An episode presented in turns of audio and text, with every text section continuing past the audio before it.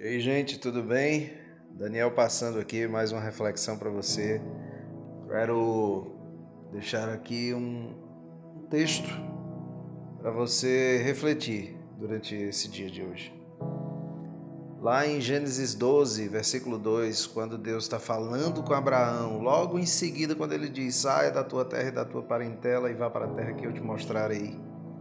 No versículo 2, Deus fala o seguinte a Abraão: Farei de você uma grande nação e o abençoarei, e engrandecerei o seu nome. Seja uma bênção. Deus disse: seja uma bênção. Nós falamos muito dentro do nosso linguajar sobre viver debaixo das bênçãos de Deus. Mas o que Deus de fato quer que sejamos é que nós nos coloquemos como canal das bênçãos de Deus para transbordar em outras pessoas. Ter uma bênção é diferente de ser uma bênção. Ter é receber, é acumular. Ser é viver, doar, obedecer. Então seja uma bênção. As pessoas mais ricas nessa vida não são as que têm, mas as que são. O importante da vida não é ter, é ser. Ser a bênção, ser amigo, ser uma família, ser amado, ser gente, ser humano, ser feliz. Quando você acaba entendendo esse, esse desígnio que Deus fez por você, que Deus fez com cada um de nós, você entende que a bênção que você é na vida de outros vai acabar te perseguindo também. Porque ao invés de viver correndo atrás para ter, não tenha, seja. Deus ele se encarrega do resto. O que é seu vai chegar em suas mãos. Afinal de contas, a bênção vai correr atrás de você. José dormiu no cárcere e amanheceu no palácio. E sinceramente, na última noite, ele não podia escolher nem o que ia comer, mas de manhã ele estava traçando estratégias de como salvar o Egito. Deus ele vai virar seu cativeiro do dia para a noite, sabe?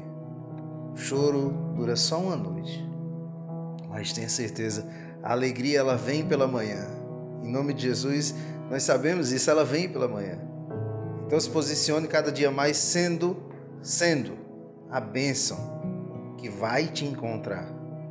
Se você for na palavra de Deus, livro de Deuteronômio 28, você vai ver um trecho inteiro, um versículo inteiro, um versículo não, perdão, um capítulo inteiro, onde ele fala sobre as bênçãos decorrentes da obediência. E no texto diz o seguinte, vou ler uma parte para vocês. Se vocês, ouvir, se vocês ouvirem atentamente a voz do Senhor, seu Deus, tendo cuidado de guardar todos os seus mandamentos que hoje lhe ordeno, o Senhor, seu Deus, exaltará vocês sobre todas as nações da terra.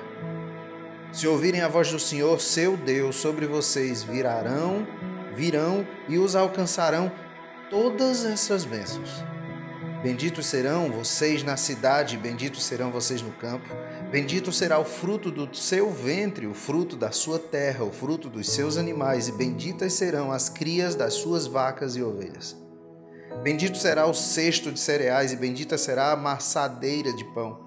Benditos serão vocês ao entrar, e benditos serão ao sair.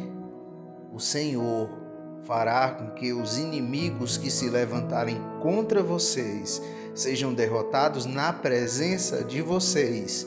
Eles virão contra vocês por um caminho, mas fugirão na presença de vocês por sete caminhos. O Senhor determinará que a bênção esteja nos seus celeiros e tudo que colocarem a mão, ele os abençoará na terra que o Senhor, seu Deus, lhes dá. O Senhor os constituirá para si em povo santo, como prometeu seu juramento, se guardarem os mandamentos do Senhor, seu Deus, e andarem os seus caminhos. Então, se eu posso te dar uma dica, seja a bênção. Transborde o que tem. Seja canal. Não represe